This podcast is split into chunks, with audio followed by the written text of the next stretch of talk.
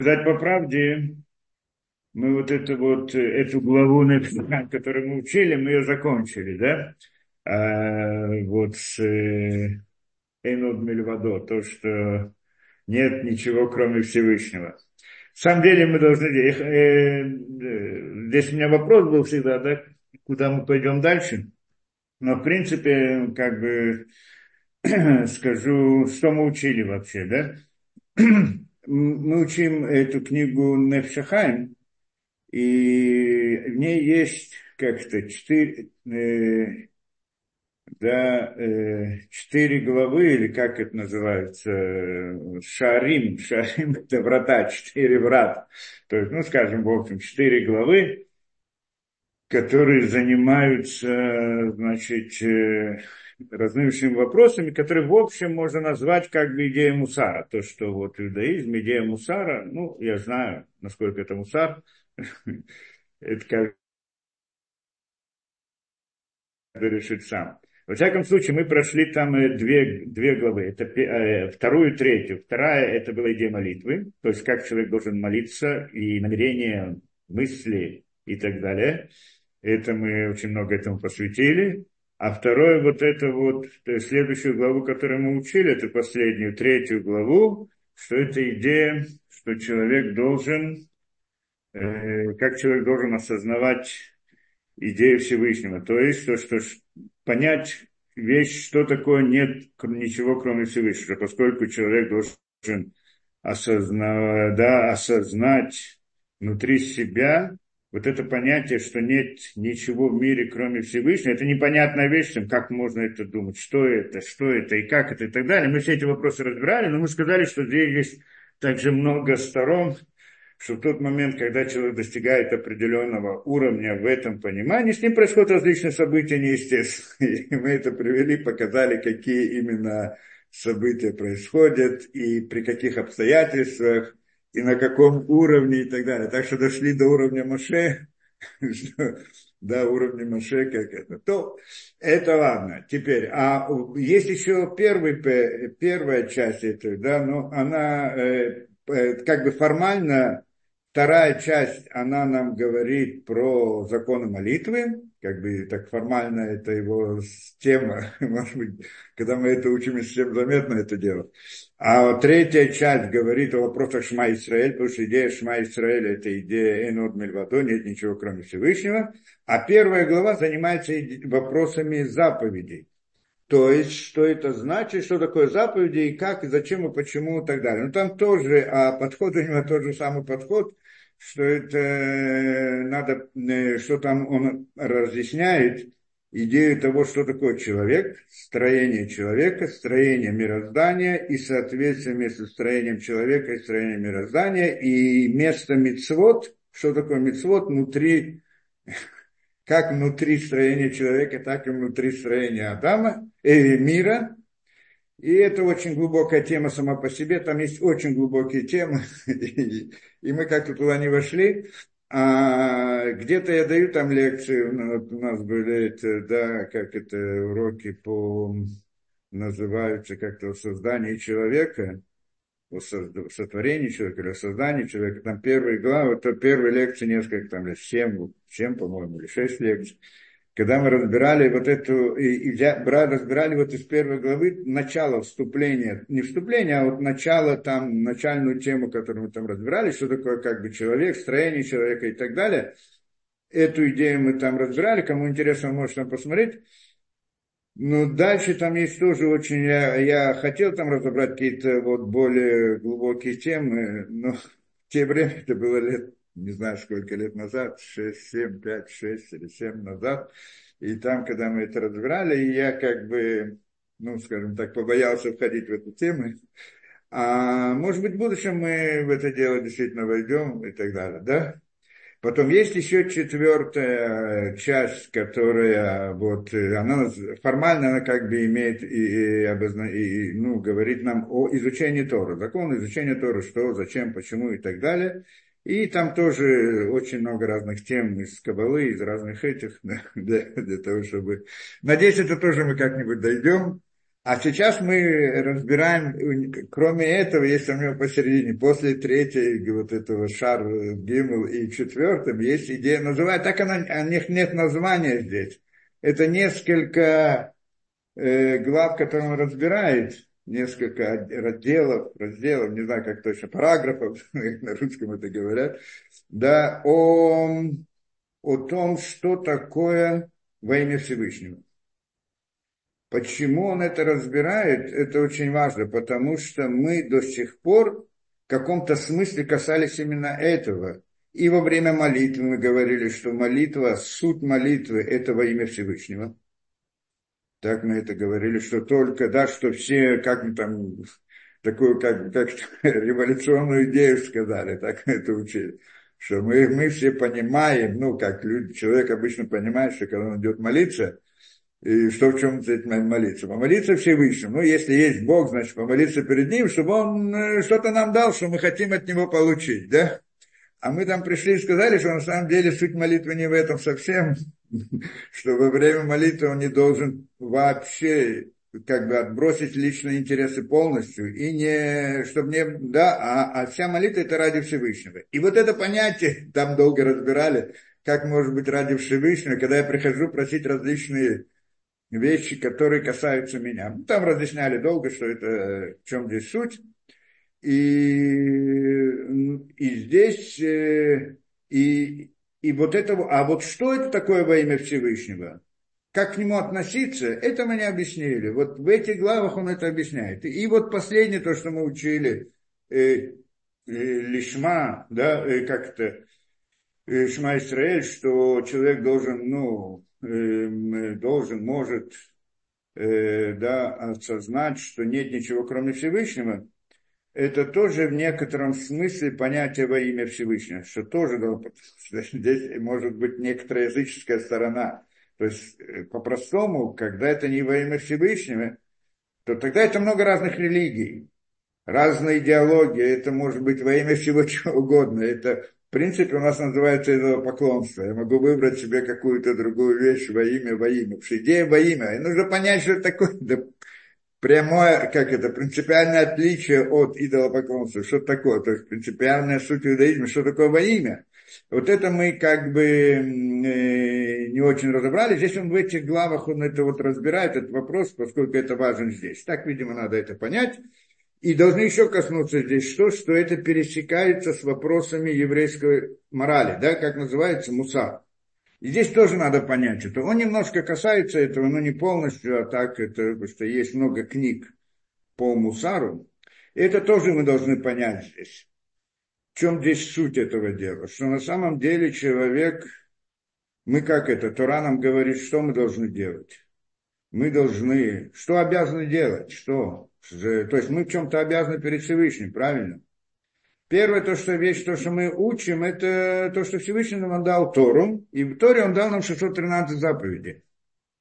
В рамках этих заповедей, когда там мы смотрим подробно, есть различные области этих заповедей в самых разных областях человеческого существования. Это интересная вещь, да? Но э, многие заповеди, они построены как бы, ну, технические такие, да? э, выглядят технически, да, там говорит благословление, там, э, э, да, мецват цицит, мецват тфилин, да, одевать филин, одевать цицит каждый день. Зачем? Ну, выглядит, во всяком случае, механически.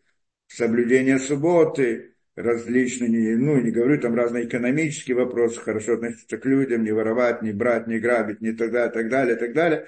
И все эти, да, огромная часть заповедей связана с служением в храме, то, что мы сегодня не можем э, как бы выполнять, это различные, ну, да, жертвоприношениями, это мы сегодня, я даю, каждый день мы учим Талмуд, да, у меня, у меня мои уроки транслируются по Талмуду тоже, да, где-то на Фейсбуке, где-то в Телеграме есть эти уроки Талмуда. Так там мы разбираем как раз таки сейчас все эти темы храма и все, что там происходит и так далее. Сложная тема, но, но в принципе это заповеди, которые требуются. Это.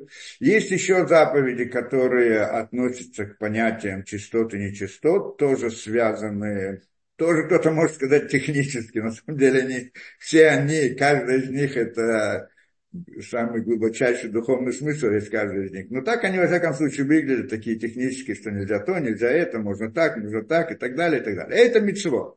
Тоже человек должен выполнить.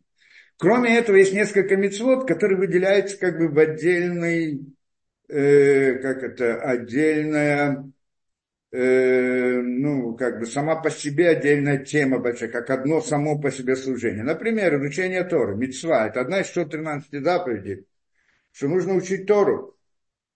Обязанность учения Торы. Но само по себе эта заповедь, это как бы выделяется сама по себе, что есть у нас выполнение заповедей и изучение Торы. Всевышний нас требует заповеди, выполнение заповедей, все те, которые мы знаем, не знаем, понимаем, не понимаем, и еще изучение Торы, как нечто отдельное. Это интересно, почему это так, тоже надо это понять. И, возможно, там вот эта четвертая часть, если мы дойдем до этого, он эти вопросы тоже разъясняет. А, кроме этого, есть еще различные, вот не, некоторые заповеди, которые, да, говорят нам тоже, внутри 613 заповедей, что нужно верить в Бога, что есть только Бог один и ничего и так далее, да, и нужно знать что он один, един, это, есть, есть там понятие иммуна, вера и так далее. Эти э, битахон башем, полагаться на Всевышнего. И вот эти вот заповеди относятся к мысли. Да, то есть есть заповеди, которые относятся к, к действию, есть заповеди, которые относятся к мысли. Это, ну, можно в этом, то я с тобой не взял эту книгу, да, да, Хаядам, он там в начале книги Хаядама о законах, это в начале там прям самом он приводит, не в начале, а там в одном из он приводит все эти вот заповеди, которые связаны с мыслью человека. И эта заповедь тоже, скажем, э, да, как-то, э, Вахаб это Шемлакеха, люби Всевышнего, это в Шма говорится, это заповедь, одна 113 заповедей, любить Всевышнего.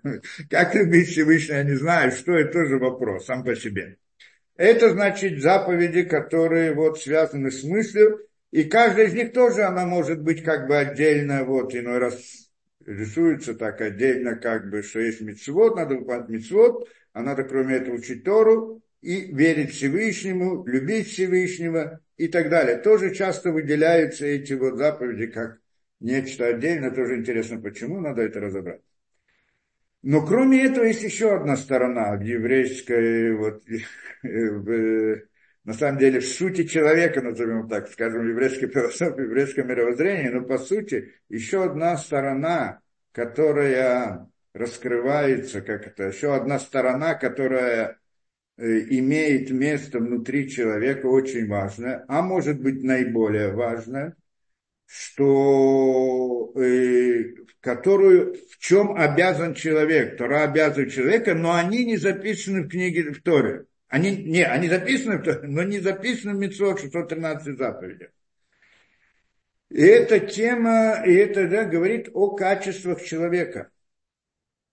Что человек построен, рождается, он рождается, уже рождается с какими-то качествами. Скажем по-другому, человек обладает определенными качествами, различными ну, часто то, что встречают, то, что вот обычно известно, человек гневается. Гнев – это качество человека. Вдруг разгневался. Тора запрещает гневаться. На самом деле, вот в самой митве нет такой не гневаться. Да, хотя в Торе написано, что всякий, кто гневается, там это плохо и так далее. Но как бы отдельной митве, ну, насколько я помню, нет там это, да, вот насчет этой митвы. Да, это, это качество человека. Или, э, а другой человек. Э, это природа, внутренняя природа человека. Иной раз э, а, то, что сказано в книгах, что человек, который гневается, это что-то ужасное. Поэтому должен от этого избавиться. Должен, чтобы этого ни в коем случае не было. Нельзя гневаться. Почему? Что человек гневается, значит, он не верит в Бога. Так к этому подходят. Тогда он нарушает закон э, из мицвод, что это вера в Бога. Почему? Потому что он гневается. Гнев это что значит? Момент гнева. Во-первых, во-первых, что значит гневаться? Гневаться на кого-то человека. Тот момент, что у него есть гнев на кого-то человека, значит, он внутри своей души. Может быть, не внутри разума. Может быть, внутри разума он человек очень верующий в Бога и во и в Тору, и во всем. Но внутри своей души он ощущает момент гнева на человека, что тот человек был причиной проблемы для него. Тот, а не Всевышний. Потому что если бы он осознавал бы внутри себя, что это, что это беда, которая, или проблема, или обида, которую принес ему тот человек, приходит ему от Всевышнего, то тогда к человеку этому он не относился бы со стороны, с позиции гнева, а смотрел бы на него как на орудие, которое Всевышний привел ему это. Но, но обратился бы ко Всевышнему. Че? Человек, верующий в Бога и боящийся Бога, он не гневается на Всевышнего. Обычно. Есть люди, которые, да, может быть, нет, но человек это нет.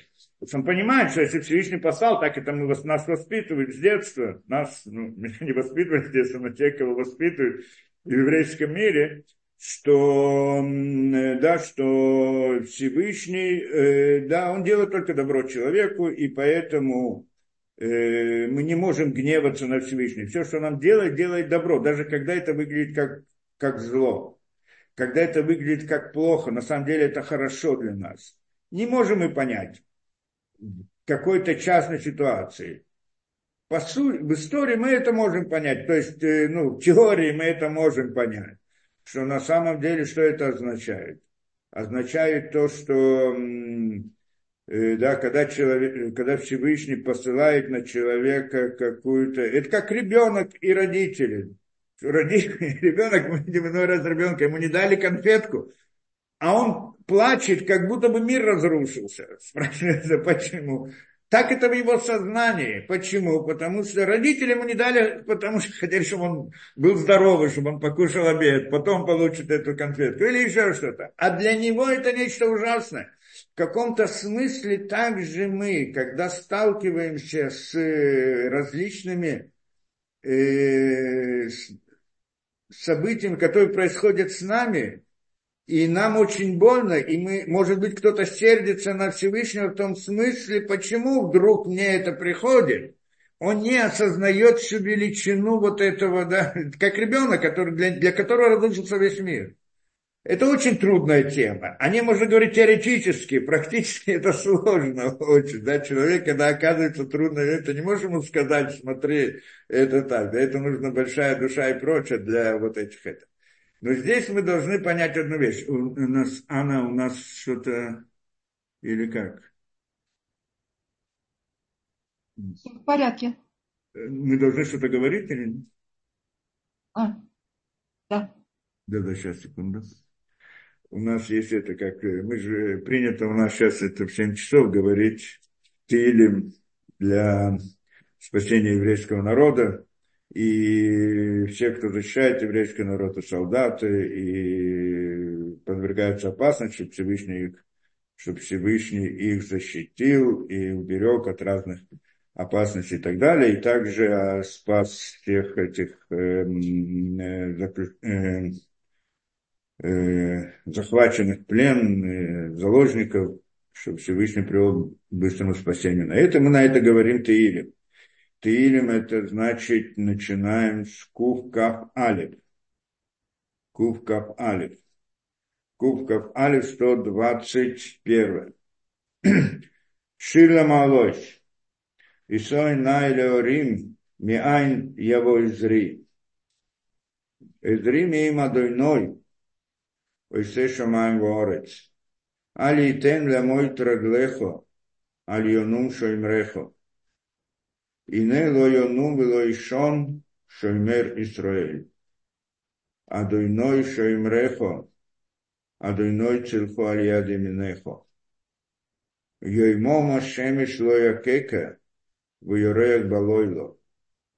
Адуной шморхо миколь ро, и шморес навшехо. Адуной шмор цейсхо, увехо, мято вадулё.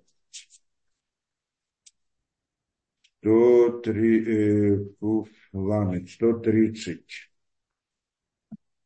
Шира Маалось. Мимамаким кросифа адуйной. Адуйной шима беколи тиена узнейха кашевой шликоль тахамной. אם עוונות תשמר יה, אדני מי יעמוד. כי עמך הסליחה למען תיוורא. קיוויתי אדני קיוותה נפשי ולדברו הוחלתי. נפשי לאדני משומרים לבוקר, שומרים לבוקר. יחל ישראל אל אדני, כי עם אדני החסד והרבה עמו פדות. Вегу Ивде Эс Исраэль Микола Войносов. 91.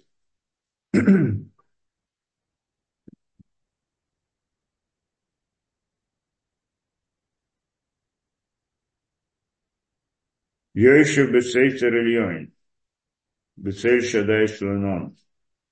Умар ли одной макси мецедоси, Элухай так бой.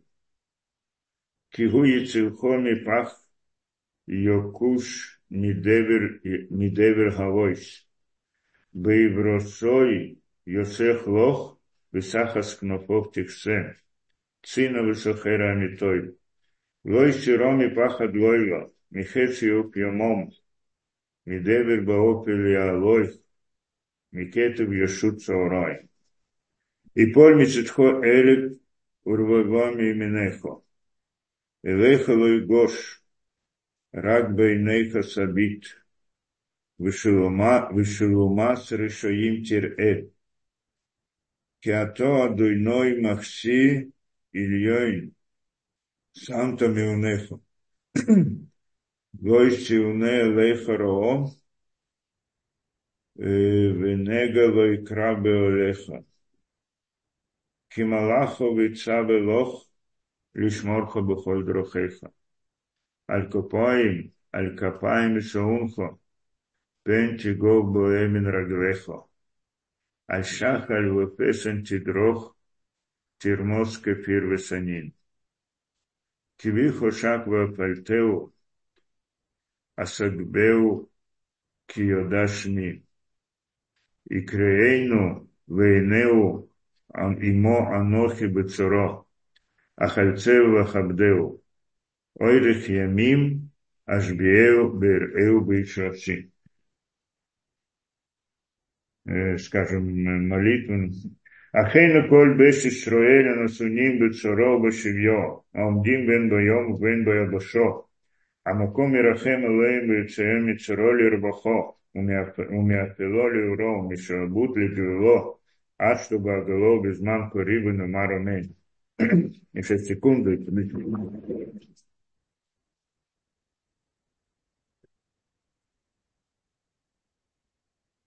Да, мы продолжаем. Значит, у нас, э, мы говорили про кас. Кас – это гнев, гнев человека, да? Одно из качеств человека – и, а, да, что мы там сказали, что на самом деле это э, в момент этого гнева человек думает, что да, кто-то ему не Всевышний сделал, а кто-то другой. Да, какой-то человек. Это, что если он понимает, что это все от Всевышнего, то тогда это как бы по-другому. И, и мы здесь не говорим про человека обычного мире, который это, да, разных людей. Мы говорим про человека религиозного, верующего, который боится Бога, который выполняет заповеди и так далее. И, и, и, и у него может быть это качество. Не просто может быть, много людей, человек с этим рождается. То, что он человек, который либо его воспитали в религиозном виде, и он Э, стал таким, либо он пришел к этому сам, но, но качество это остается качество, сила это остается внутри. То есть, когда человека обидели, он взрывается. Тот, кто, тот, кто взрывается, не все, да? И вот это вот, и почему это происходит? Не потому, что он недостаточно верит Всевышнему, а потому, что внутри него есть сила, которая вызывает ему к этому. Это важная вещь. Поэтому мы называем это качествами. Качествами души человека.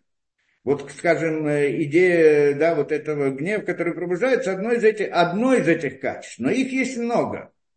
И они все перечислены. И у них есть положительные и отрицательные, хорошие качества и плохие качества. Как скажем, здесь тоже есть противоположное этому, что человек не есть человеку, который он более уравновешенный. И он не сразу гневается в любой момент, и тогда он может, я не знаю, что во время гнева, ну, все знают, что человек может там натворить, и так далее. И получая, это одно из, одно из, э, одно из качеств. Может быть, э, там другие качества, скажем, э, гордость, гордливость, гордость, что человек внутри себя ощущает, то есть ему очень важно. Мы еще коснемся этого, потому что он с этого начинает как раз-таки. Идею гордости мы еще и разберем здесь. Но это как бы человек внутри себя, э, да, э, и, и ощущает, что он как-то, ну, по-простому скажем, важнее, чем другие люди, гордится. По-простому, нам на самом деле сложнее все это понятие. Это тоже само по себе дело, понять каждое качество, как оно, как оно работает. И, а с другой стороны, есть понятие скромности, анавать. Не совсем то, что на русском языке скромность, а имеется в виду, то есть противоположная гордости, да, не знаю, как это назвать точно, на иврите называется анава, человек анав. Он э, не такой. Это тоже качество. Это, это как бы положительное качество, а то отрицательное. Обычно мы видим людей, и есть гордость, а не анава. Чтобы прийти к анаве, вот этому противоположному качеству, надо над этим работать много и долго. Но в какой-то мере человек, каждый, каждый человек рождается с этими качествами либо в одну сторону, либо в другую сторону. И это сила его души. То, например, еще что у нас есть, там, человек жадный или человек щедрый тоже качество. Человек, то есть мы видим человека, как он себя ведет. Человек обычно ведет себя в рамках качеств силы души его. Это у людей принято так считать. Вот этот хороший человек, он добрый, он такой, он да, этот плохой человек, он гневается и так далее. Люди часто оценивают, когда люди оценивают человека перед ним по его поведению, они оценивают его по его инту... как это, интуитив, не интуитивному, а как-то поведение, которое, да, э, да, забыл на русском. Да, то есть э, то, что, как он ведет себя, не задумываясь. Вот э, сразу его действия, по его действию, по его поведению, да, и, и об этом судят. Почему? Потому что когда человек делает не, как бы не осмысленные действия, а вот делать просто вот как это и инту, не интуитивно, а эмо, русском. Да, э, да, по своим... Спонтанно. Как? Спонтанно. Как, не слышу? Спонтанно. А, спонтанно, скажем, спонтанно, да. Э, да, спонтанные действия. Человек, он не задумывается над этим, то тогда мы по ним можем определить, кто это человек, хороший, плохой и так далее, добрый, нет, злой, сердитый и все прочее. Все вот эти вот. То есть что мы определяем? Мы определяем силу его души. Силы, которые находятся внутри его души. Потому что любое это действие, его что-то изнутри толкает к этому. Какая-то сила внутри его сердца толкает. Причем все люди разные. У одного есть одна сила, то есть у каждого есть много разных качеств, но у кого-то доминантная эта сила, у другого доминантная эта сила.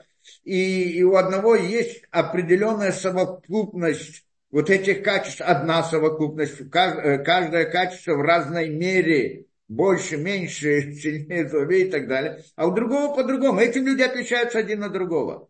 И он может быть воспитан обучен в том, другом, быть, э, самых разных областей, самых разных воспитаниях, культур и так далее, но поведение, но зависит от его качеств, ничего не помогает. Это обычно. Конечно же, конечно, воспитание стараются человека воспитать, чтобы плохие, ну, тот, кто старается, ну, обычно, да, как-то родители воспитывают, стараются, если они сами себя должны воспитать вначале. Ну, скажем, допустим, что они как-то стараются, любой нормальный родитель, как бы он беспокоится, заботится о детях, что какие-то общеизвестные плохие вещи ребенок не делал, несмотря на то, что это побуждение внутри его сердца.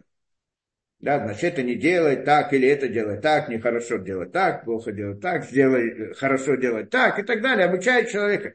И в каком-то смысле, и, может быть, он учит в школе, может, учит какие, какой-то своих, да, в своих, э, да, в каких-то местах, где он занимается, учится и так далее, тоже получает воспитание, он получает какой-то набор знания, что это плохо, это хорошо, так можно, так нельзя, и в какой-то мере пытается себя ограничить вот в этих, следить за собой, где-то он, скажем, знает, что нельзя там гневаться, он себя останавливает. Насколько это преуспеет, большой вопрос. Но в какой-то мере, конечно, человек себя ограничивает в каких-то вещах. И тогда это как? Поведение не спонтанно. Как только никто не видит это, он вдруг может взорваться и все угодно. Вот это вот сила качеств, изучение вот этих вот внутренних сил, человека, вот этих вот, которые по сути определяют человека, это есть человек. Не то, что не его мировоззрение. Он может быть самых разных культур, мировоззрений, восприятий и так далее, но сам человек, когда я к ним, с ним разговариваю, как мы говорим, хороший человек, плохой человек, это набор его качеств. Это, да, так мы всегда смотрим, поэтому ну, раз может быть, да, это не то, что один относится к этой религии, другой относится к этой религии. Но мы смотрим на человека, как многие люди говорят, я смотрю на человека, если он хороший или плохой, а не на то, что он там какому народу относится, или какой религии относится, или какому это. Это понятно, потому что это суть. Осознание, понимание вот этих вот качеств целая наука, естественно, да? Что, э, э, э ну, понимать их, во-первых, сама по себе, это целая наука. Знать, что это такое, каждый из этих качеств и так далее. Но самое тяжелое – это исправление качеств. Так что говорят еврейские мудрецы, что в наше время, в наше время невозможно исправить их. То есть, э, по сути, как они говорят, чтобы исправить одно из качеств, легче выучить весь Талмуд, чем исправить одно из качеств. Сегодня для многих людей выучить весь Талмуд, это всю жизнь надо потратить для этого. Да, э, и это, и это как бы очень трудная вещь. Почему? Почему это тяжело? Потому что это внутри сердца человека. Как можно найти внутрь сердца и исправить то, что человека, это его природа, то есть побороть свою природу. И это, в принципе, Тора требует от человека да, исправить качество. То есть те плохие они перечисляются, все качества, какие хорошие, какие плохие, какие-то надо развивать больше, какие-то надо подавлять, какие-то развивать.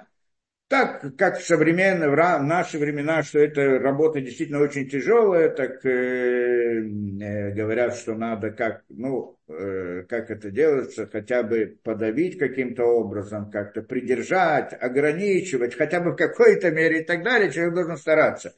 Но, в общем-то, идея основная – это, что человек должен исправить свои качества, то есть стать другим человеком. Это идея. Да?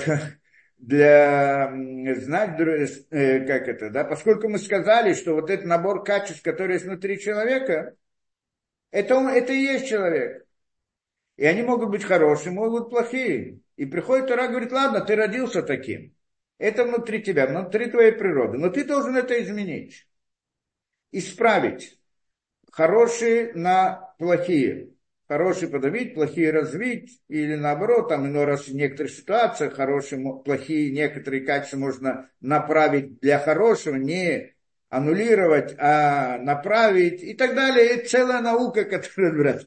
Вся эта наука, она занимает, называется как бы идея мусара. Есть множество книг эту тему, кто, кому интересно, конечно, может смотреть книги Мусара. Они построены в самых разных понятиях, по-разному, в разных, для разных людей, для разных уровней, по-разному и так далее. Но эта работа сама по себе очень тяжелая и называется Водата Мусар. Э, работа Мусара, да, то есть Мусар, наверное, на, если перевести на русский, это мораль, ну, я не знаю, но это не то, что обычно принято мораль в мире, то, что в мире принято мораль, это Здесь интересно, конечно, что когда мы судим о человеке, он хороший или плохой, здесь вопрос, да, мы видим человека и говорим, что это хороший человек. Почему? Потому что он хорошее качество. Скажем, он добрый, он не, это, э, он не вспыльчивый, он удобный такой в жизни, он приятный такой в жизни. И мы его уважаем за это. Понять. В принципе, почему я должен его уважать? Он же таким родился. Что он заслужил? Может быть, не, может быть, некоторые, один из них, кто-то действительно работал над собой и пришел к этим качествам, тогда действительно ему полагается огромное уважение, человек, его надо ценить, человек, который смог построить себя это. Но в большинстве случаев есть люди, что у них есть хорошие качества. Причем эти качества есть некоторые такая вот обманчивость, ну кто хочет сказать, как это, завуалированность. Есть люди, есть качества, которые видны, и качества, которые не видны. Их нужно увидеть только в определенных ситуациях. Есть люди, у которых плохие качества относятся к тем, которые открыты, как, скажем, гнев, э, гордость, тоже это видно, тоже не всегда, и так далее. А есть э, жадность, скажем, это видно сразу человеку, да, и так далее. А есть качества, которые не видны. И вот если бывает, что у человека есть, так он родился, что вот эти плохие качества, они те у него плохие качества, которые видны. И тогда мы говорим плохой человек, потому что мы сразу видим, что это плохой человек. А есть другие, что у него те качества, которые видны, они хорошие. Но у него есть другие плохие качества, которые мы не видим, а только в какой-то особой ситуации. И это потому что нет человека идеального все люди, они родились и с плохими, и с хорошими качествами, только кто-то разный. Один в этом хороший качество, в этом плохие качества и так далее. Только должны уметь оценить человека. Когда мы хотим оценить человека, значит, надо знать, как оценить человека. Да, что значит хороший, плохой. Но мы должны понимать, что да, э, то, то, что с этим человеком мне приятно, удобно и так далее. Но то, что он хороший, по сути, то, что мы должны в наших понятиях, я не знаю, как там в мире, но в мире я знаю, как принято, да, но в наших понятиях хороший это то, что человек достиг своими силами. Тогда мы вот, нет, хороший можно назвать любого человека хороший, потому что он хороший, у него хороший качество, это ладно, но но, но в смысле, когда мы вот э, как бы уважаем человека, за что? За то, что, что он достигает своими путями. То есть вдруг он, э, как это, исправил, да, значит, у него были плохие качества, он переборол их, сделал, исправил свое, да, сделал, стал другим. Это действительно большое уважение этому человеку. Может быть, у него много других плохих качеств, но он переборол одно из качеств. Это уже и полагается заслуга. А другой человек, он был такой, родился с этими качествами. Ну, родился так.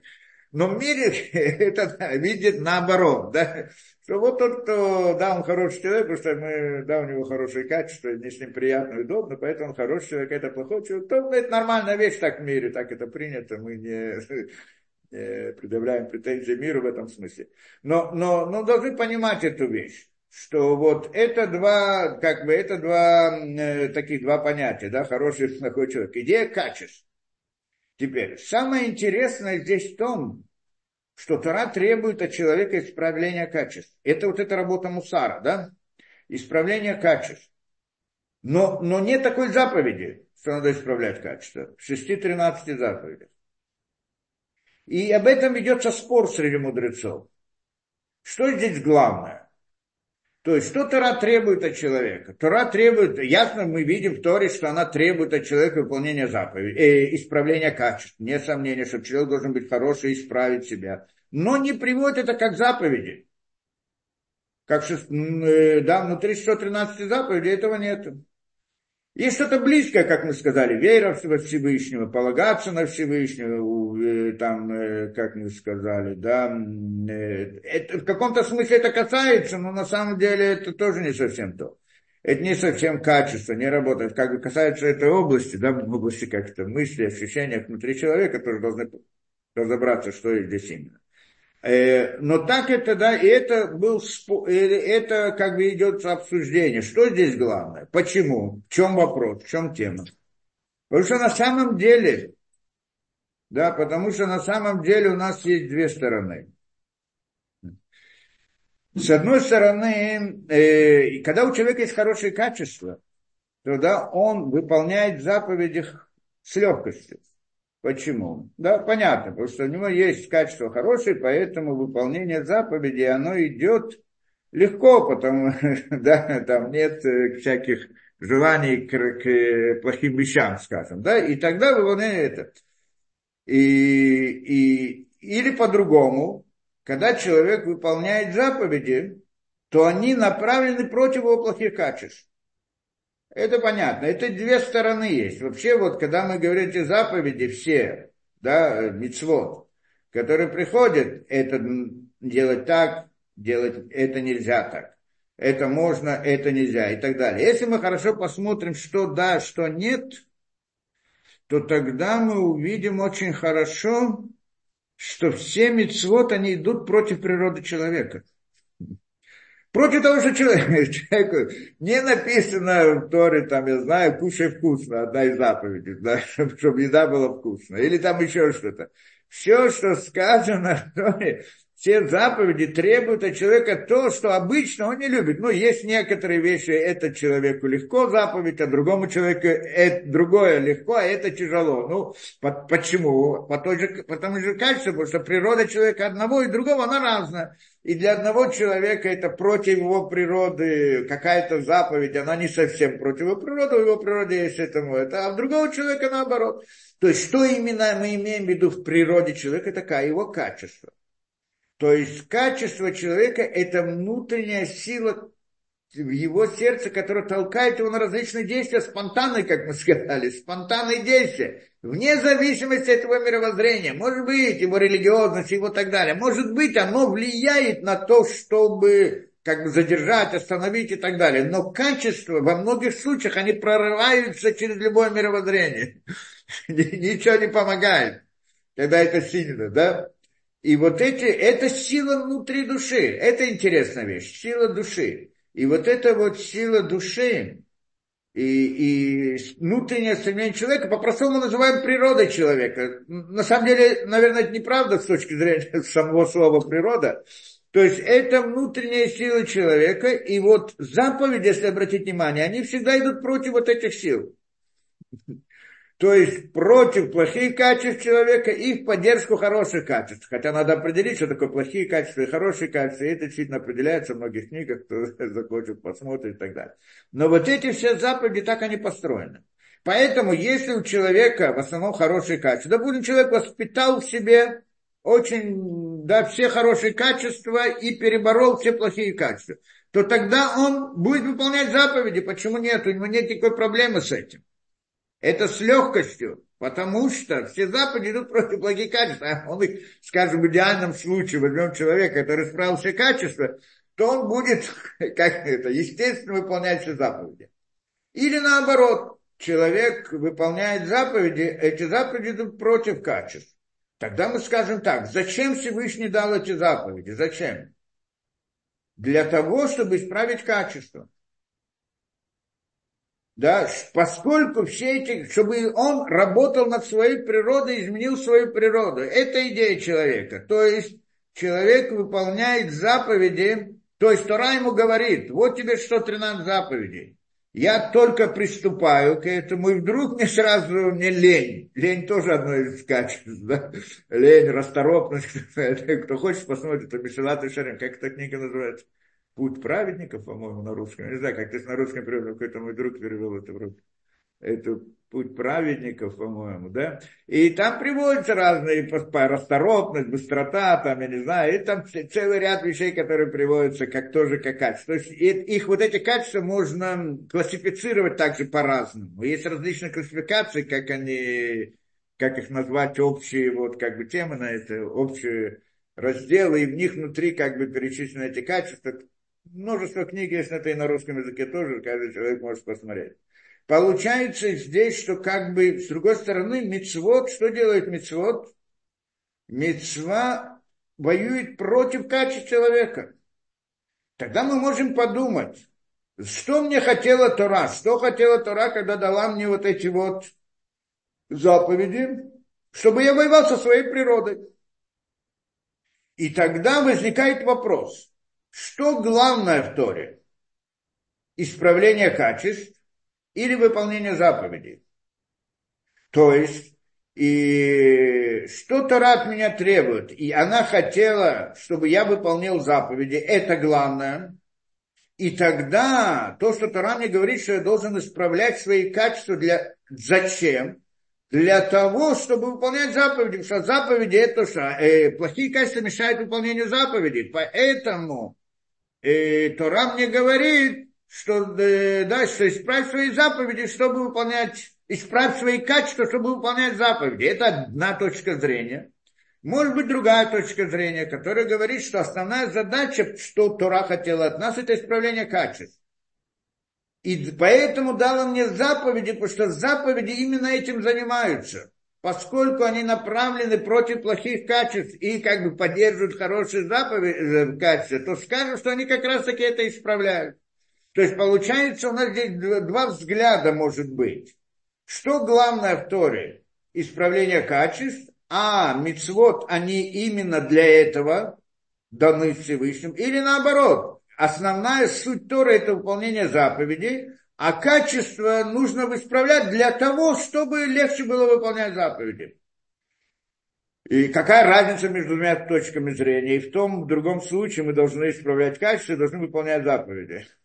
А разница в том случае, что если скажет некоторый человек, смотри, на самом деле я, у меня есть плохие качества, но я не буду их, я не буду их исправлять. Но когда дело касается выполнения заповедей, если заповедь противоречит какому-то качеству, так в этот момент, когда надо выполнить эту заповедь, я буду, я как бы перебарываю это свое плохое качество, я его не аннулирую, не исправляю, но в данный момент для этой митсвы я пойду против своего внутреннего желания и буду выполнять. Главное, чтобы выполнять заповеди. Правильно? Значит, если главное выполнять заповеди, то тогда такой человек, он нормально, он выполняет все заповеди. У него есть плохие качества, но всякий раз, когда касается заповеди, он видит, он знает, что он делает эту заповедь, выполняет и так далее. Или же мы скажем, нет, если мицвод это главное, то тогда он как бы, э, да, это правильный подход. Но если же главное в Торе это исправление качеств, то тогда говорим, он ничего не достиг. Почему? Потому что основная идея исправления качеств, и митцвот тоже нужен для, качеств, для исправления качеств. Но он этим не занимается, занимается только выполнением заповедей, а не и не исправляет свои качества, так, э, так он даже не выполнил роль. Как это? Вильнинский Гаон ответил на этот вопрос следующим образом. И так мы это видим из многих книг, что основная, это интересный подход здесь, да, что основная цель Торы, как бы основная суть Торы, это исправление качеств. Это идея, да? И все мицвод, они построены таким образом, чтобы исправить качество. Это идея. То есть и мы, это как бы инструмент для того, для исправления, для исправления качества. Что это значит? Это значит так, что как бы Всевышний говорит нам, ты родился вот таким человеком, но я хочу, чтобы ты был другим человеком. То есть, когда ты придешь ко мне, я тебя посылаю в этот мир одним человеком, а хочу получить тебя обратно другим человеком. А ты не знаешь, что и как, я тебе дам заповеди, которые помогут тебе осуществить эту задачу.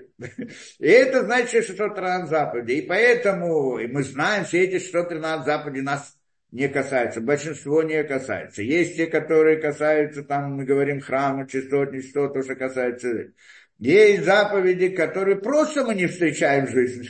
Например, ну, есть заповедь, скажем, развестись с женой. Имеется развестись, когда он не влюбил жену, так тогда есть нам заповедь развестись. Но это не значит, что он должен обязательно взять жену и развестись, чтобы выполнить эту заповедь. Или, или есть еще разные заповеди, которые для женщин, которые для мужчин отдельно. Так не каждый, не каждый может выполнить все заповеди. Есть заповеди, в которых в определенной ситуации, если он никогда в этой ситуации не был, так он э, не выполняет эту заповедь. Но все равно, то, что сказано, что человек должен выполнять 613 заповедей, имеется в виду все заповеди, которые касаются его, которые встречаются на его жизненном пути, которые, с которыми он сталкивается – тогда это называется, что он выполняет Тарьяг Мецвод, 613 заповедей. Выполняет все. Почему? Потому что все, что к нему приходит. А что к нему приходит?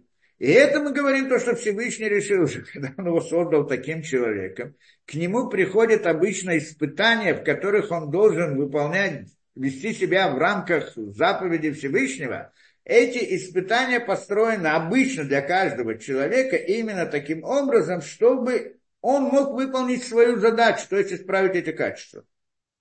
Те его личные, его личные. То, что ему встречается в жизни, это то, что ему лично.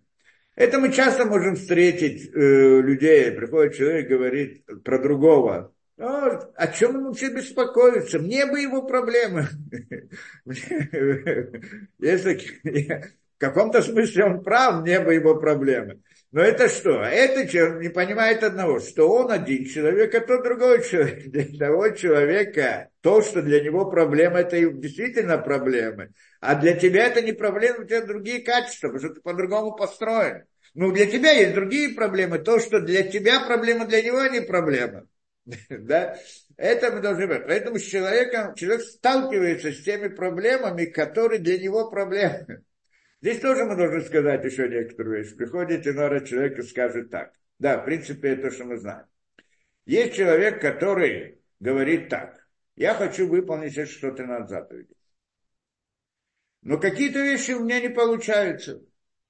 Вот стараюсь, не получается. Ну, я стараюсь каждый день, может быть, постараюсь выполнить каждое это. Да? Такой человек считается как бы кошерный еврей, который не дошел до совершенства еще, да, он как бы по пути этому.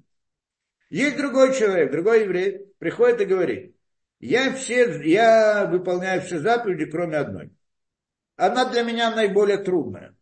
Она такая трудная, тяжелая, что, ну, ладно, одной заповеди не будет у меня. Все остальное же выполняю. Ну, что-то не будет. Так я, у меня не будет Ганеден вот такой, чуть-чуть немножко меньше. Ну, говорят про такого, что он Каилю Кафар Байкар. То есть он как будто пошел опроверг всю Тору. Против всей Торы. Почему? Почему? Он только одну мицу не выполняет.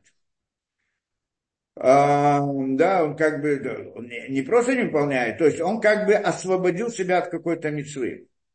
В общем-то, это что получается. Говорит, что это митцва я не могу, ладно, одна будет на мне одна проблема. Вот, это митцва в будущем мире и так далее.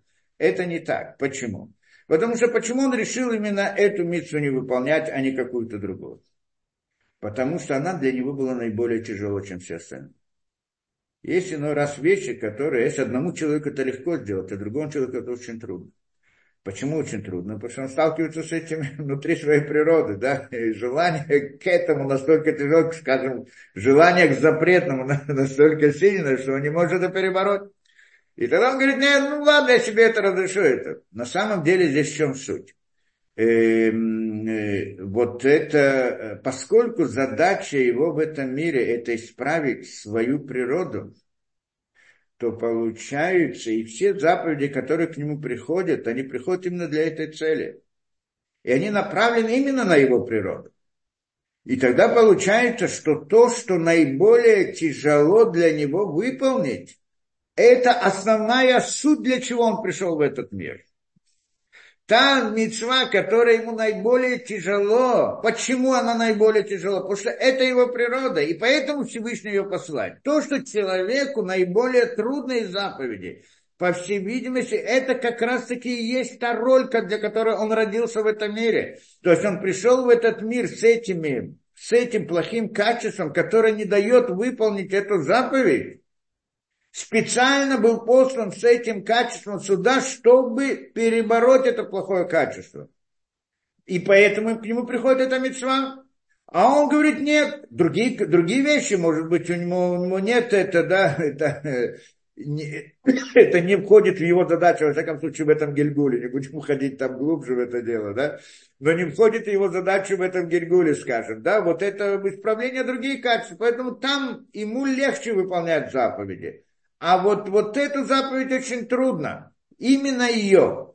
И, и, и получается тогда, что это основная цель, для чего он родился в этом мире. А он приходит и говорит, именно вот эту цель я оставляю на второй план, я ее не буду выполнять. Это получается, что он идет после, против всей Торы. Потому что вся идея Торы для него заключается в этой миссии.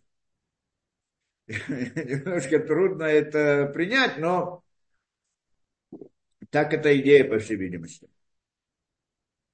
И это, да, и эта идея, значит, э, да, то, что, то, что человек должен как-то должен исправлять себя. Да? Это идея, одна из важных вещей в Торе, исправление качества. Может быть, даже самое, самое важное. Э, да, то я сейчас не, не хочу входить в эту тему, как это понятие качества связано с идеей поднятия иск святости, которую мы разбираем. Как-нибудь разберем эту связь тоже, да?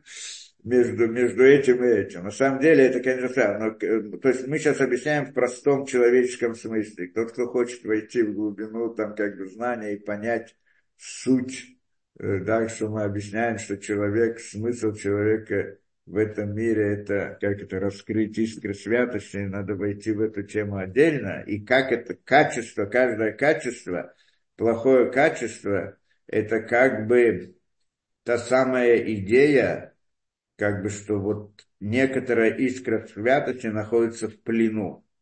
То есть человек, прежде чем он родился, ну, первый раз, скажем, не, не знаю, как, не буду в это входить, да, первый раз, скажем, когда он родился – он как бы вышел из того самого мира, где он находился в плену в мире лжи. Как бы душа его.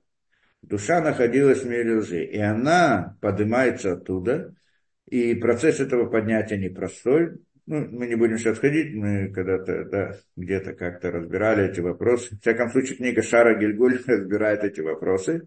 И когда она приходит в этот мир, задача ее, она приходит оттуда из мира с, с этим набором вот этих вот искр святости, которые находятся в плену в мире лжи. Искра святости – это его душа, его вот эти качества его, это те самые силы там внутри они находятся. И поэтому, когда основная работа перебороть вот эту вот, перебороть вот эти вот плохие качества – это на самом деле выделить искру святости внутри каждого качества. Что каждое качество, как, как мы говорили, это на самом деле ложь, это зло. Что значит зло, как мы разбирали после какой-то лекции здесь недавно, что это идея лжи. Почему идея лжи? Как, скажем, простая вещь. Гнев. Человек рассердился, вот ты мне обиделся и так далее, на кто-то его обидел, на него рассердился и так далее это, но он должен понять, что на самом деле то, что пришло к нему, оно приходит от Всевышнего для другой, по другой причине какой-то. Надо уметь это осознать. То есть внутри как бы есть здесь искра святости в этом, э, да, что в каком-то смысле можно сказать, что его пробуждение, вот его гневом приходит с какой-то правильной точки зрения, в каком-то смысле его обидели, скажем, это плохо и так далее. Но на самом деле она закрыта вот внутри там всякого лживого, ложного представления о мироздании и о том, что происходит. Это у этого человека. Поэтому он гневается. Если бы он правильно понимал, у него не было бы гнева. Для этого он должен понять правильно. Что значит понять? Это значит раскрыть, осознать всю эту ситуацию, вскрыть это да, и понять, что главное, что не главное, то есть вывести и истину оттуда, раскрыть истину. Когда он поймет, почему с ним это произошло, у него не будет гнева. Иной раз это в жизни видно. ну, примеры, пожалуйста. Один человек, это, да, что там, бежал за автобусом. Э, да, бежит за автобусом на работу, опаздывает, ужас, все это, да, прибегает, автобус уехал, не, не, не дождался его, он весь в гневе. И, э, да, через какое-то время слышит, что это автобус, ну, скажем, попал в аварию или еще что-то. И он тогда начинает благодарить Всевышнего за то, что он не успел на этот самый автобус. Про а самолеты было не один раз истории такие, да и так далее. Вдруг видит это. То есть он не видит всей ситуации. Если бы увидел бы, он смотрел бы по-другому. Да? То есть иногда мы это видим. Но, но так задача человека раскрыть в каждой ситуации ложную картину. То есть всякое вот эти вот качества, силы души, которые толкают его на какие-то действия, и в этих действиях есть плохие, плохие действия, то, что мы называем плохими действиями, они обычно построены на некоторой картине, картинке, которую он рисует в своем воображении. Все эти качества, мы сказали, это сказать, это относится к рох, Да? И оно построено, а это связано с, с инструментом воображения, как мы говорили. Обычно и гнев, и гордость, и жадность, и все остальные, все качества, это то, что человек рисует в своем воображении, вдруг какую-то вот, он на меня посмотрел, он мне сказал, он, тот, может быть, и не смотрел, не говорил, и не имел в виду, а он себе рисует медомен, как это, придумывает какую-то картинку, и там, и там он загорается. Это интересно, все вот эти вот качества, это из-за того, что он видит, ему представляется какая-то вот картинка в его представлении, так это, и тогда он либо гневается, либо, либо, либо гордится, либо стыдится, либо еще что-то, всегда. В жизни часто, если разобраться до конца, то вдруг всего этого нету. Это тот не смотрел, а этот не думал, а это вообще было что-то другое и так далее. Но, но так он все рисует, это оно загорается. Поэтому одна из задач этого, что это? Когда ты видишь эту картинку, уметь разобрать ее как на детали и понять суть. Это значит вытащить искру истины и разрушить ложь. Получается, что в этом, каждом таком шаге, когда человек перебарывает свое плохое желание, какое-то качество, стремление внутреннее, он в принципе разрушает ту самую ложную картинку, которая была нарисована его воображении. Не то, чтобы он сам себе нарисовал, его сердце нарисовало. И вот эта сила, как это часто так бывает, мы это же хорошо знаем, каждый из нас прошел через это. Каждый, вдруг какой-то момент мысли прям это, да, вырисовываются, вот как какой-то ужас, что-то такое и так далее. Что человек должен сделать, как бы остановиться, прежде чем делать действия, что ужасно трудно, человек не, не властвует собой почти что, и рассмотреть эту ситуацию как бы извне, и разобрать ее до конца, и понять, и разобрать, и в конце концов человек видит, что там истина, а что там придумано. И тогда он разрушает ложь, то есть ложную картину.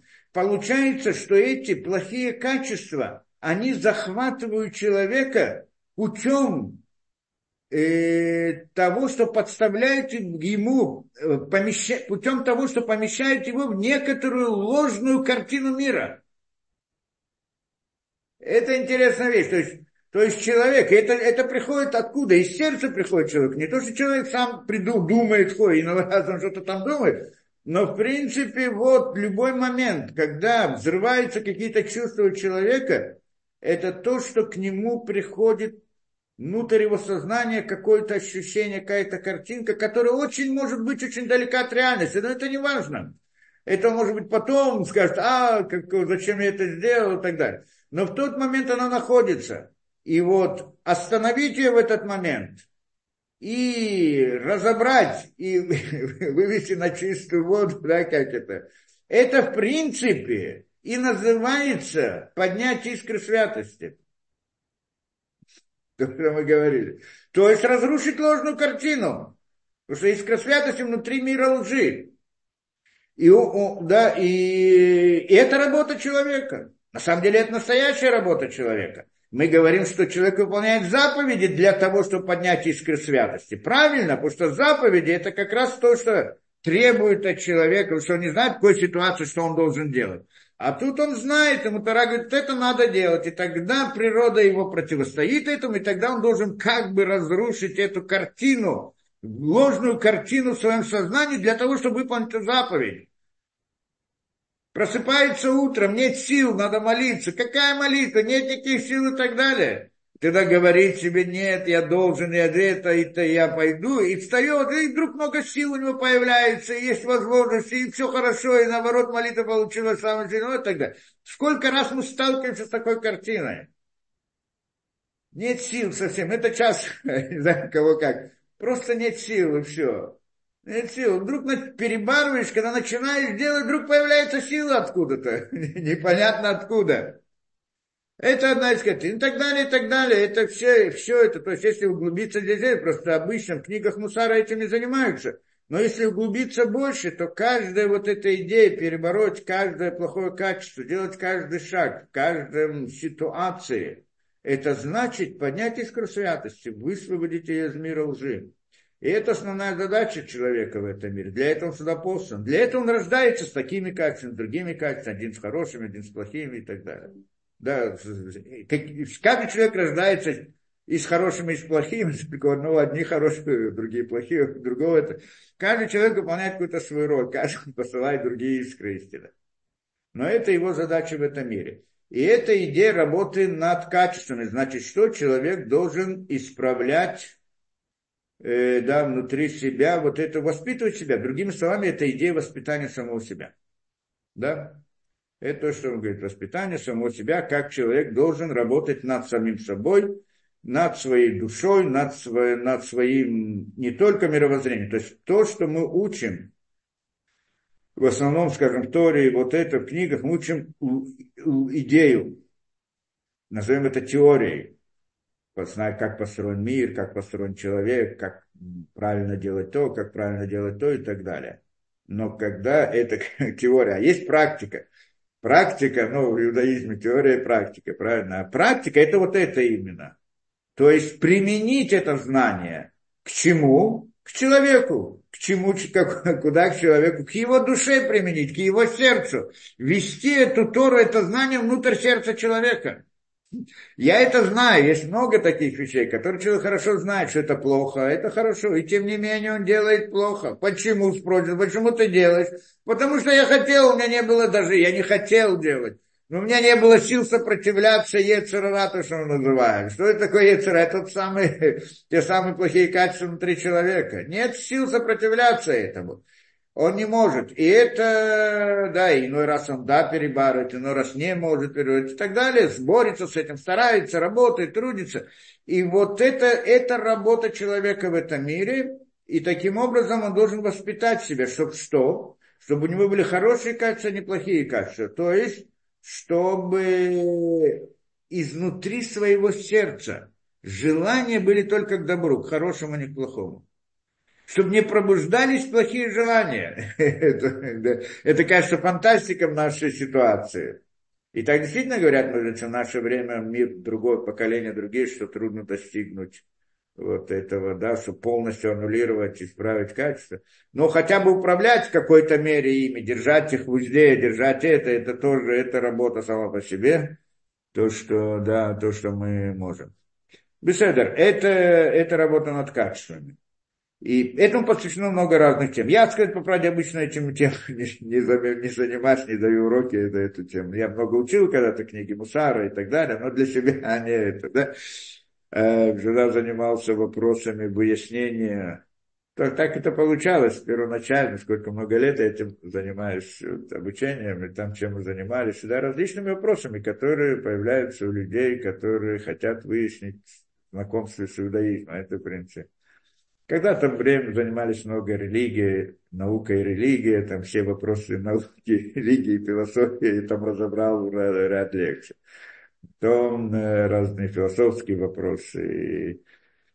Да, вопросы это... А просто в последнее время вот мы перешли на эту тему, так я знаю, я так не, не очень-то даю уроки вот в том, как... Есть многие книги интересные, важные и очень важные, это, конечно, да, э, значит, учить, как работать над самим собой. В разных аспектах построены, совершенно по-разному книги построены много. Есть известно, известно, мы сказали, Мишелат и Шарим, что он дает этапы, как прийти к совершенству. То есть, в принципе, исправляя самого себя, человек совершенствуется. И вот есть этап, он там приводит зрезут, заирут, зрезут и так далее, не так, как на русском это приводится. Осторожность, и там, как еще, расторопность, еще что-то там, до страха перед Всевышним и до уровня пророчества. Если он доходит до идеала, как бы доходит до уровня близко к пророчеству, то есть то, что он может как бы получить пророчество и так далее. Это, ну, там мы говорим, конечно, идеальный случай. И это, значит, это путь он там приводит. Есть некоторые приводят книги, которые приходят, разбирают каждое из качеств и приводят все, что плохого есть в этом качестве, что хорошего и так далее. Тем самым пробуждает сердце человека, вот как бы пробуждает сердце человека для выполнения того или другого. Есть еще разные, да, есть более философского направленности, есть каббалистическая направленность, но, в принципе, та же идея, да, и все вот они, это самые разные, очень интересные, очень захватывающие книги. Но я когда-то с учениками очень много лет назад учил какие-то книги это здесь, но не так, лекцию никогда не давал на эту тему. Ну, здесь немножко этого касается, так мы войдем в эту тему. Это все просто введение вот, в том, что мы будем учить, да? А, а здесь почему он к этому приходит? Потому что на самом деле мы же сказали, что мы учили. Мы учили идею молитвы и учили идею шма. Да, то есть э, Энод Мильбадо и так далее. И, учи, и идея молитвы – это значит во имя Всевышнего, правильно? Само понятие во имя Всевышнего – это вопрос, к чему здесь мы относим. Что это значит? Что я, это как-то это в каком-то смысле я тоже должен воспитать самого себя. Потому что что значит э, во имя Всевышнего? Как это сделать? Да? То есть надо понять, что это такое. И это, да, и эта идея, то, что э, да, во имя Всевышнего, это работа мысли каком-то, да, и и то, что мы сказали, вот это Инод Мельвадо, нет ничего кроме Всевышнего, все то, что мы разбирали, мы все говорили о мире мысли, о мире мысли и работы внутри мысли, над мыслью и так далее. Поэтому в каком-то смысле это тоже идея вот, э, в какой-то мере это идея работы над качеством, что качество тоже относится как бы к этому миру мысли в каком-то смысле, не не к той мысли, о которой мы говорили, но в принципе это тоже работа вот над этим. Поэтому здесь он как бы с этого дела начинает и немножко этого касается. Мы разберем, мы прочитаем его книгу, а потом будем разбирать там, что он, да, вот прям по тексту и так далее. Да? И вот он приводит сначала проким. Из несколько проким он разбирает про это дело, а потом там мы посмотрим, куда пойдем. И говорит так, а то Акуренаим, ты, значит, это, да, приятно читать. Приводишь. Да, и на Драхтиха Безраташем на чего-то. Вот я тебе раскрыл, значит, пути истины, то есть до, до сих пор, пути, которые ты хотел, раскрыл тебе пути истины. Для род лифанеха э, дерих, а дерих телех балибетах, что раскрыл пред тобой путь, как нужно идти, куда нужно идти. Это то, что мы разбирали до сих пор. Вытухали ханеха от смеха, и тогда ты сможешь воспитать сам себя. Если будешь вот идти по этим путем, то сможешь воспитать сам себя. Ляд, ляд, понемножку, не сразу, да, а это понемножку. И Баседер, Баседера Мадриготаналь в этом порядке уровней. Как, ну, в принципе, он приводит тоже как идея Месилат и Шарин, да, что есть порядки уровней, что человек, он сначала да, работает, да, э, работает над собой и воспитывает себя, и тогда он становится как в духовном мире выше, выше, выше. Идея уровня духов, духовного сознания человека. Лифи тор ливавха, что это соответствует частотой сердца твоего. Что он как бы называет это чистотой сердца. Что значит чистота сердца? Понятно, мы говорили во время молитвы, идея чистоты сердца. Что значит чистота сердца? Это, ну, во время молитвы мы говорим так, что во время молитвы он должен думать как бы о Всевышнем, о том, о той теме, а у него мысли появляются разные, разные, все что угодно. Значит, мысль нечистая в данном случае. Или же, или же он делает какое-то действие, делает какое-то действие, а на самом деле там есть у него причины, почему различные замыслы, почему он это делает. И может быть даже хорошее, но там есть разные примеси разных других мыслей и так далее. Тогда же мы, а сердце, оно не, совсем чистое. Потому что сердцем называем миромысль, э, место мысли, там, где находятся мысли, сердце.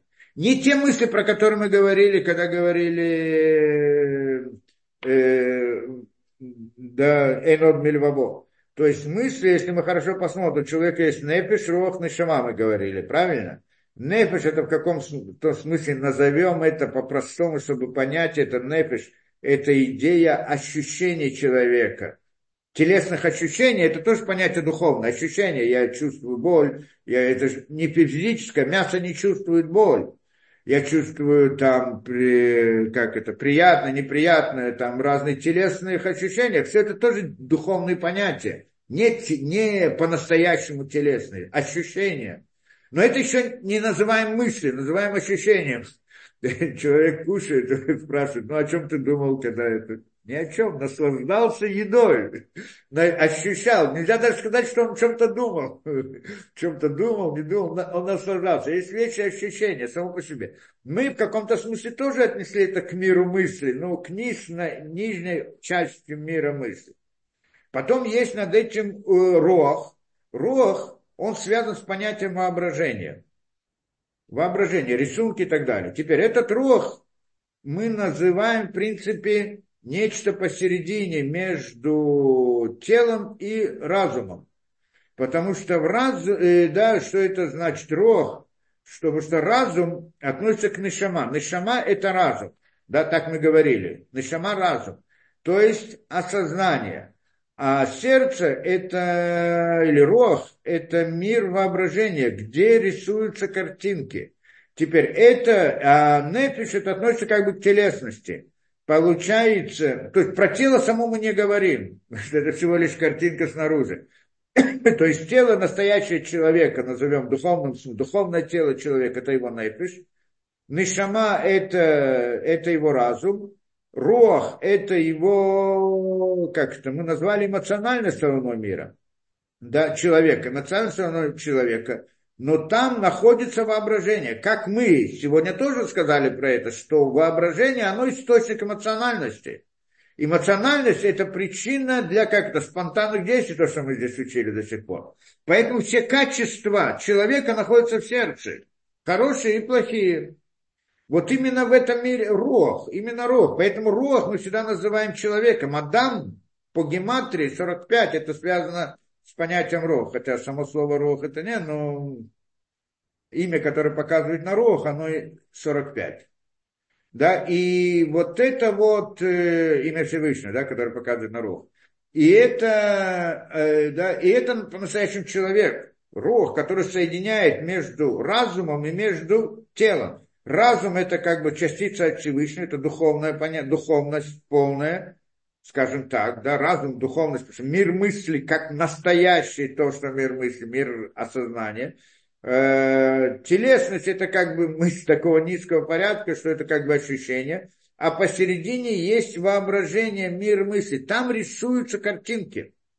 И там находятся все мысли. Не те мысли, которые постижения, а те мысли, как представление, то, что человек себе рисует и так далее, думает думает. То есть, когда мы посмотрим внутрь своей мысли, мы видим там несколько уровней. Есть уровни, где у нас есть мысли, слова, рисунки, различные, мы с кем-то там спорим, кому с кем-то обсуждаем и так далее, но как-то рисуется, это, это относится к ров. Но есть мысли другого порядка, что вдруг я что-то понял, осознал. Мысли другого порядка. Это мы называем чем другое. Это другая мысль, это выше. Мы часто не следим за этим, не, не обращаем внимания, но если кто будет исследовать внутри самого себя, увидит очень много интересного там внутри мысли. Так вот этот вот мир, э, да, это называется сердцем. В сердце находятся мысли. Что мы имеем в виду мысли? Не мир разума, а там, где происходят рассуждения. Там, где строятся картинки, там, где разбираются детали, все это, что это как бы, на самом деле, это инструмент для мысли более высокого порядка, но оно, это мы называем обычно этой мыслью, и поэтому говорю, что мы, все мысли находятся в сердце человека. Сердце это там, где мысли и так далее. Стро... Да. То есть мысли именно этого порядка. И оно называется посередине между телом и душой. Почему? Потому что, с одной стороны, это не телесность, а с друг... то есть как бы мысли, а с другой стороны, оно имеет дело с телесными образами. Потому что в том самом воображении то, что рисуется, картины, которые рисуются, они связаны с телесными какими-то понятиями, образами и так далее. Хотя сами это не телесность, а только картинка. Поэтому, э, поэтому это как бы посередине то, что связывает духовное и телесное в каком-то смысле. Как мы сказали, что, что такое человек, это Всевышний, когда связал духовное с телом, душу с телом. То, что не связано, невозможно соединить, и оно соединяется посредством роха, в котором есть какие-то понятия телесности, какие-то понятия э, разумности, и оно связывает. И это есть человек. А разум, нашама ему дается от Всевышнего. Что если бы у него не было бы этого разума, то он был бы как животное и ничего бы не смог бы сделать. Ему дается это как помощь для выполнения его задачи. тело, нефиш, ему тоже дается от Всевышнего, чтобы работать над этим.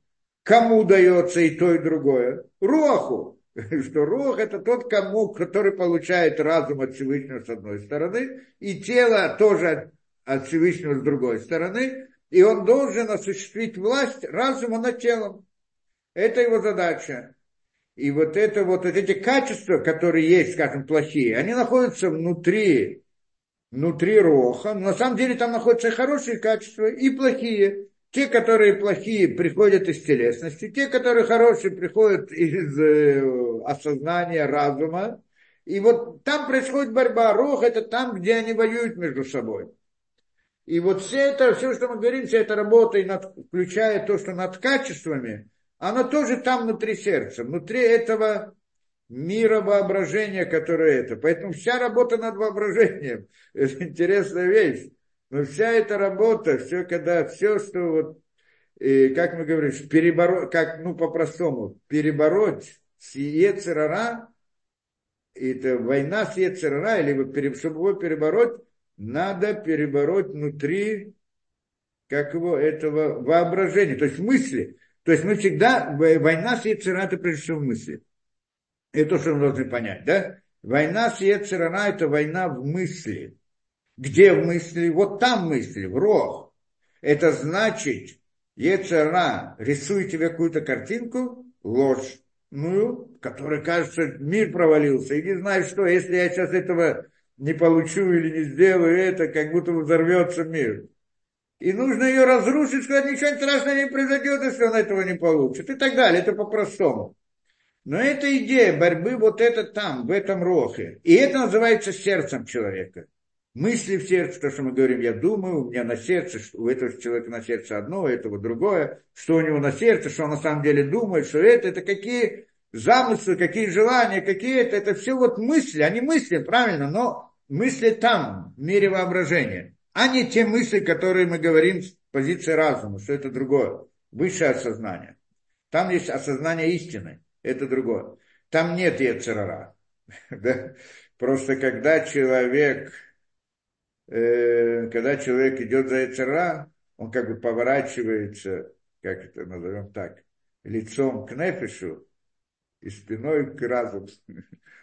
то тогда разум его покидает. То есть нишама выходит из человека. Сказать по правде, как сегодня говорят, в наше время, во всяком случае в наше время, нишама обычно не находится внутри человека. А есть только иногда вот какие-то моменты, она, конечно, находится вокруг него. Ну, что такое вокруг, тоже надо понять. Вокруг как бы следит за...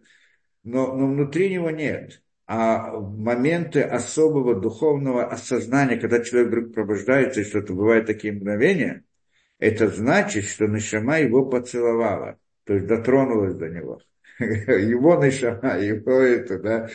Потому что если она находится внутри него, то это свет огромный внутри человека, и тогда он совсем другой человек, да, чем это. Это, в принципе, это. И, и, и, и человек, как это приходит человеку, человек хочет этого. Что если человек этого не хочет, он хочет что-то другое, то Нашама его покидает. Вот эта идея Нашамы, она входит и выходит. Она не всегда, мы говорим, что она находится внутри человека, но не всегда. Входит и выходит. В той мере, в другой мере можно войти там только одной ногой, можно войти двумя ногами, можно войти больше и так далее. Ну, э, утрированно мы это говорим. Да как может войти эта душа? Но это то, что это, и вот иной раз я, думаю, я, я, да, многих людей могу увидеть, сказать, что у них душа у них не присутствует, и по видимости, я не знаю, когда она присутствовала, да, что есть люди, которые, да, все их интересы, все запросы, и все, все, все, что есть, это только вот интересы телесности, удовольствие жизни и так далее.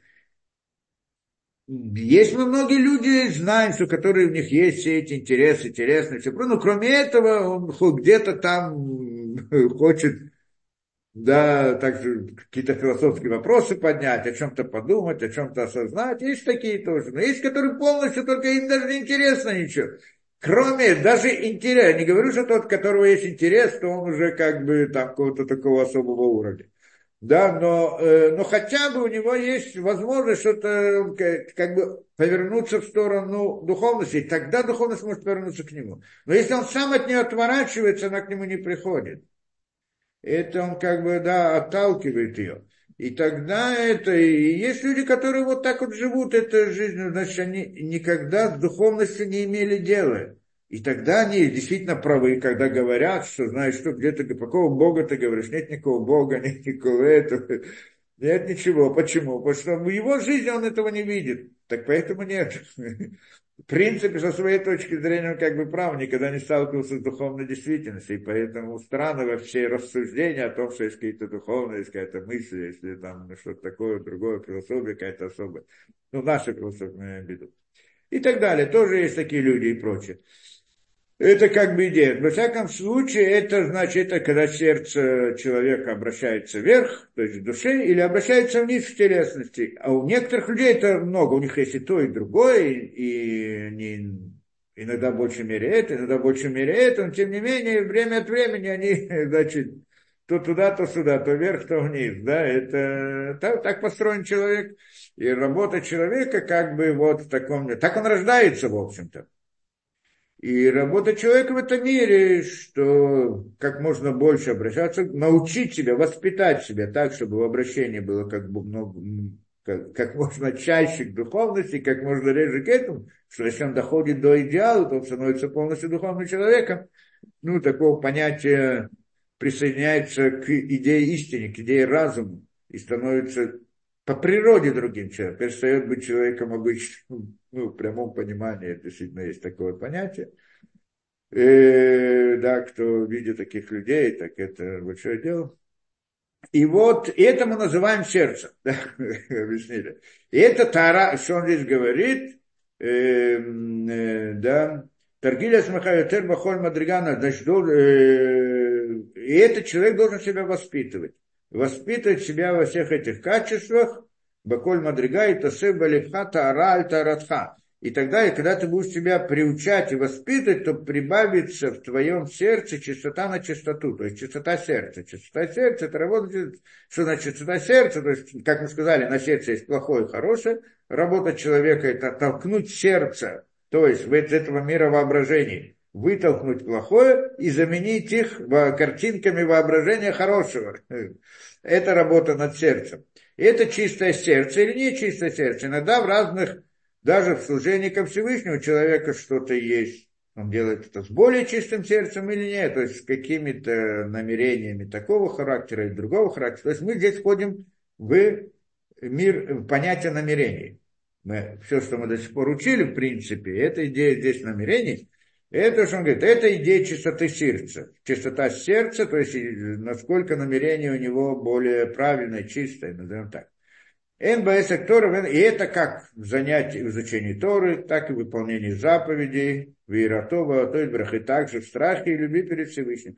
Каждая из них есть много уровней, как, скажем, то же самое учение Торы, выполнение заповедей. Если он это делает с чистым сердцем, с более чистым, с еще более чистым, или же не очень, то есть с каким намерением это делает? Ну, ну примером, лучше, да, скажу, да, тоже встать. Человек встает помолиться, мы не говорим о людях, которые говорим, о тех, которые служат Всевышнему, хотят служить Всевышнему и так далее, встает, значит, помолиться, и что, ну, молиться он хочет там, да, вообще устал каждый день молиться, надо же, надо. Так эта молитва, она, значит, он ее должен как бы выполнить, тогда он будет свободным. Так, это как бы ноша, которая есть у него на плечах, он должен ее как-то вот, да, и сбросил, и хорошо, это освободился.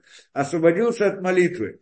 Есть такое, он, он не может не молиться, потому что он по всем параметрам, либо воспитан, либо он понимает, что нужно молиться и так далее. Но ему много разных интересов хочется и так далее, а молитва это время. И, ну ладно, ну надо отмолиться, и тогда он свободен. Это одно намерение, да? Это одно намерение. Есть другие намерения, когда в молитве он, наоборот, полностью посвящается, как бы он входит внутрь слова, внутрь мысли, внутрь этого, переживает саму молитву, забывает про весь мир, забывает про все и так далее. То есть есть много разных уровней самой молитве. Да, вот понятие, это называется чистота сердца. С каким намерением? То же самое в изучении Торы. Почему человек учит Тору? Поэтому, поэтому, поэтому. Много разных, там нужно разобрать, там сложнее ситуация. Каково должно быть, в чем идея чистоты сердца в изучении Торы. Потому что там э, не то, что как молитва, он там дальше будет объяснять, не то, как молитва, что он должен думать только о Всевышнем. В изучении Тора он должен думать о Торе, а не, а не как, что тогда он не будет ничего учить. И это тоже надо понимать, что значит думать о Торе, то есть о истине, понять. Когда я хочу, чтобы что-то я мог учить, и чтобы учить, я, я в этот момент забываю про все. Как это? Когда человек во время молитвы, по сути, он как бы, ну, так, если он ходит молитву, он забывает про весь мир. Когда он учит Тору, он тоже забывает про весь мир. В тот момент, когда он сталкивается с какими-то трудными вещами, хочет понять, забывает про все. Кто-то может сказать, он забывает про Всевышнего тоже. Так нет, когда же он хочет понять суть Торы, так он потом обновляет эту вещь хочет понять идею Торы, и это сейчас об этом он думает, забывает про все, это и есть Всевышний. Поэтому он не забывает про Всевышний. Потому что Тора и Всевышний это одно сказано. Да? Поэтому это значит, потому что намерение в, в, в изучении Тора, оно другое, чем намерение в молитве. Да, что если он будет намереваться тем, что он учит Тору и думать, что вот есть Всевышний и так далее, то он ничего не поймет Торы. да, так как ничего, там нужно думать об этом. И так далее. И, и да, это... А, ну, а в Торе есть другие тоже намерения, почему он учит Тору. Ну, скажем, чтобы все подумали, какой он умный. Он так, ну, и открытая дверь, чтобы там видели, как он сидит и умный, и вот так его уважение и так далее. Может быть, для этого учит Тору. Может быть, учить Тору для того, чтобы перед кем-то похвастаться, что вот он разные понятия, что он может иной раз использовать какие-то понятия и так далее или, может быть, для какой-то другой выгоды, интереса, всего что угодно, может что может. Это вопрос чистоты сердца. То же самое при выполнении заповедей. Естественно, есть такая, есть такая, есть такое, есть множество, почему человек выполняет какую-то заповедь. Просто, да, чтобы про него подумали хорошо, или наоборот, чтобы не подумали так, или еще что-то, или, и, да, еще, может быть, сказать, что хочет, чтобы Всевышнему награду дал, так тоже в каком-то смысле определенная мысль, да, хочу, чтобы мне это пришло, и так далее, и так далее. Разные мысли могут быть, намерения, при выполнении заповедей. То есть мы здесь входим в мир намерений, исследовать их, это отдельная тема сама по себе. Мы здесь не будем ходить до конца, это как бы на этой специальной книге. Но есть этот, эта тема сама по себе, целый мир, в общем-то, мир намерений. И потом, значит, говорит это, да, изучение, и также страх перед Всевышним, любовь ко Всевышнему, тоже по-разному. На самом деле там по-разному совсем, где-то приводится, что невозможно любить Всевышнего с каким-то другим намерением и так далее. Ну, есть здесь тоже ряд вопросов интересных, и тоже можем сказать. Во всяком случае, это то, что человек должен воспитывать себя во всех этих понятиях, как это? Воспитывать внутри себя. Себя воспитывать, то есть, чтобы намерение было чистое, чтобы чистое сердце было у человека. По-простому, то есть, в это входит все. Работа над качествами, выполнение заповедей и так далее. Все, что мы говорили до сих пор, оно входит, в принципе, в это, чтобы как человек воспитывает себя, чтобы у него было чистое сердце при, вот, да, в его жизни, при его действиях и так далее. Он нам, однако, дальше он говорит, он нам и шамер визер. Однако, говорит, остерегайся очень сильно. Чего остерегайся?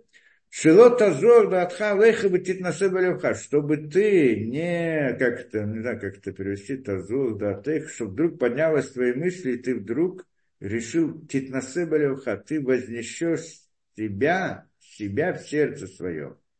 Миашира тау вед бураха тарат махшива.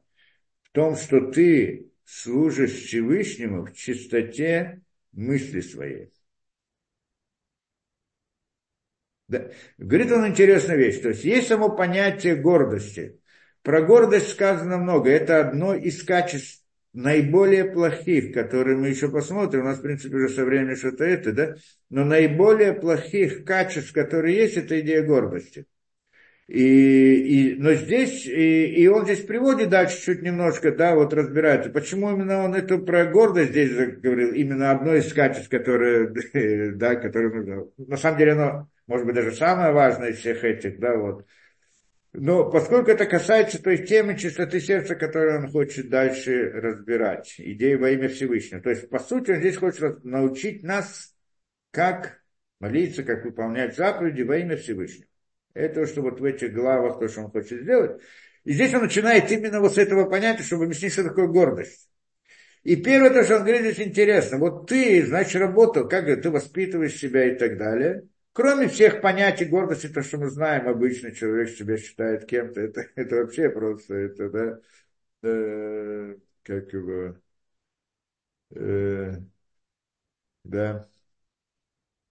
Но есть такое правило, это, я знаю, как что у нас принято правило, что чем человек выше, как-то, э, чем человек меньше себя представляет, тем более он гордится. И, и наоборот, чем более он гордый, тем наиболее это, да. Я не хочу говорить там в мире, как это пришло. Мир только на этом и построен. Идея гордости, это, по-моему, там и не кажется плохим качеством, это кажется хорошим, что люди это провозглашают там в разных народах и так далее, гордит, гордится этим, это гордится тем, и всякие гордости и понятия, иной раз, иной раз самые ужасные, но мы не будем в это входить. А, э, и вот, говорит он, может быть такая ситуация. Вроде бы я понимаю, что нельзя гордиться. Я человек скромный, не гордый, так как он говорит, да? И работаю над собой, и воспитываю себя. И что я воспитываю в себе, как он здесь сказал, чистоту сердца. И вот я добился каких-то это, у меня сейчас, я добился то, что во время молитвы у меня чистое сердце, как бы нет посторонних мыслей во время выполнения, нет это, и я над этим работал. И вдруг, говорит, я увидел человека, которого нет такой чистоты сердца. Он служит Всевышнему без особого это. Да, это что говорит. Э, э, Велскопари Шана Лотаргишка, да, или, скажем, не это, это дальше он разбирает. А говорит так, что ты один раз подумаешь где-то внутри себя, о, какой я хороший, какой я это, что я с такой чистотой сердца, я добился такого чистоты сердца внутри, я же не просто, да, я, не, может быть, не таким образом, но в каком-то смысле он в мысли поднимает себя, это очень трудно ухватить эту вещь, потому что про стандартные понятия гордости он здесь не приводит, потому что это ну, известно всем и так далее, да? А это как бы не совсем стандартная вещь. Он приходит, как бы он действительно достиг каких-то, э, работал над собой, достиг какого-то совершенства. И тогда мысль у него появляется некая идея, что вот какой он молодец. Как он смог достиг этого, вот что он, э, да. И вот это уже называется гордость. Подумал, я вознесся над собой, вознес себя над этим, да? Башкапа решена лоргиш кольках, э, кольках бейт насут липхамизер. На первый взгляд ты не, даже не почувствуешь, что есть какая-то гордость. Что ты поднимаешься себя в чем-то. Вицариха тали пашпеш или машмеш базе миот, векатуби пируш. Да, и это э, э, тема для работы, так как говорит, над собой. Что он должен делать? Липа шпеш, липа шпеш или машмеш. Это понятие, ну, в некоторых книгах объясняется, не будем ходить в детали этих понятий, но имеется в виду смотреть внутри себя, чтобы ни в коем случае не прийти к этому, к гордости в такой ситуации. То есть это вообще, эта книга, мы видим, что она говорит о уровнях очень высоких. И, и, этот уровень тоже очень, еще до него нужно еще дойти до этого уровня, да. Мы как бы не при... Ну, ну так мы знаем, просто берем эту, да, учим эту книгу. Эта книга говорит о высоких уровнях. И он говорит вот такую вещь, что вот человек, который, это гордость, которую он разбирает. Вот эта вот идея гордости может возникнуть у человека что он действительно очень правильно, все правильно делает, все, и он старается и трудится и так далее и в какой-то момент у него появится мысль, не, он не хочет быть гордым. Мы не говорим о тот, который горделивый, я вот такой, так, он не хочет, он хочет быть скромным, она, она хочет, не хочет быть гордым. Но у него невольно появляется мысль, какой же я молодец, вот я смог это, действительно смог и сделать. И он как бы поднимается в своем сердце, и вот и, и надо от этого избавиться. Каким образом? Лимашмеш или пашмеш? То есть то, что он говорит, что человек должен смотреть внутрь, следить за собой. Это уже после того, что он приучил себя вот к правильному, да, следить за собой внутри своего сердца, чтобы у него не появилось вот такое вот ощущение гордости внутри, как бы невольно само по себе. Почему так это важно? Объясняет он, потому что у нас есть псуким открытый про это. То ваташем коль гвалем, что это противное, это где это в Мишле приводится, противное для Всевышнего. Не знаю, как точно перевести Това. Това, как отвратительно, противно, что такое для Всевышнего, что Всевышний ненавидит это. Коль гвалем, каждый, который гордый в своем сердце. Как мы уже говорили, что значит гордый в своем сердце? Гордый это значит, значит он как бы поднимает себя, ну, в каком-то смысле над Всевышним. Сейчас посмотрим. Шаб им лой троит на суд Байне Адам. Что даже если это вознесение самого себя не видно другим людям, все равно Рагба Махшимата Лев только в своей мысли он это ощутил.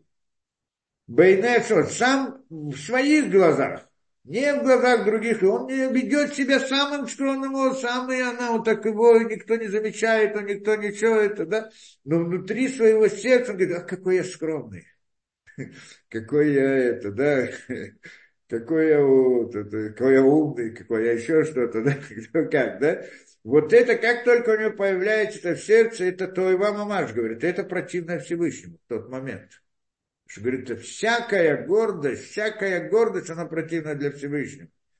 Вот это ват мишну лифанам битбарах. Каяду шие шашорыш, шие шорыш васюр, шибайса ликоля медотраот. Почему, говорит он?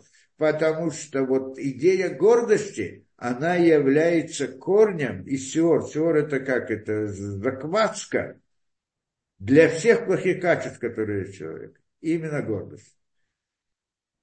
То потом разбирают еще раз. У нас просто уже нет времени, я не хочу слишком делать длинно это. Мы еще продолжим разбирать, еще раз разберем это понятие гордости и так далее, а потом уже он входит уже в наши темы, которые мы разбираем. Думаю, на сегодня достаточно.